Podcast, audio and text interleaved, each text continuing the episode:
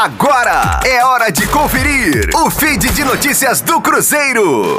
Uma nova ação de ressarcimento foi ajuizada pelo Cruzeiro na Justiça. Mais uma vez, o alvo é o ex-presidente Wagner Pires de Sá. Agora, além dele, o clube também mira Flávio Pena, ex-diretor financeiro da gestão Pires de Sá. Na petição inicial, o Cruzeiro cobra aproximadamente 288 mil reais.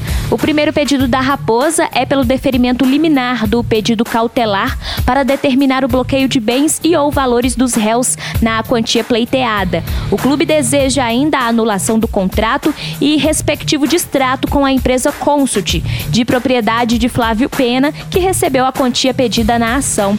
Na petição inicial, segundo o Cruzeiro, além de contratar Flávio Pena mediante vultuoso salário, a administração de Wagner Pires de Sá ainda celebrou o contrato com a Consult, empresa em nome de Flávio para realizar os mesmos serviços que seriam de responsabilidade do ex-diretor financeiro.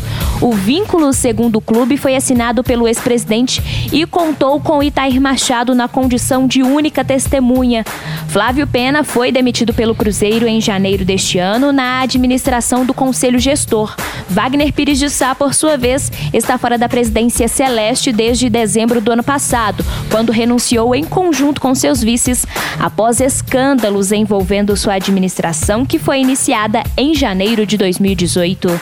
Rosane Meirelles com as informações do Cruzeiro na Rádio 5 Estrelas. Fique aí! Daqui a pouco tem mais notícias do Cruzeiro. Aqui, Rádio 5 Estrelas.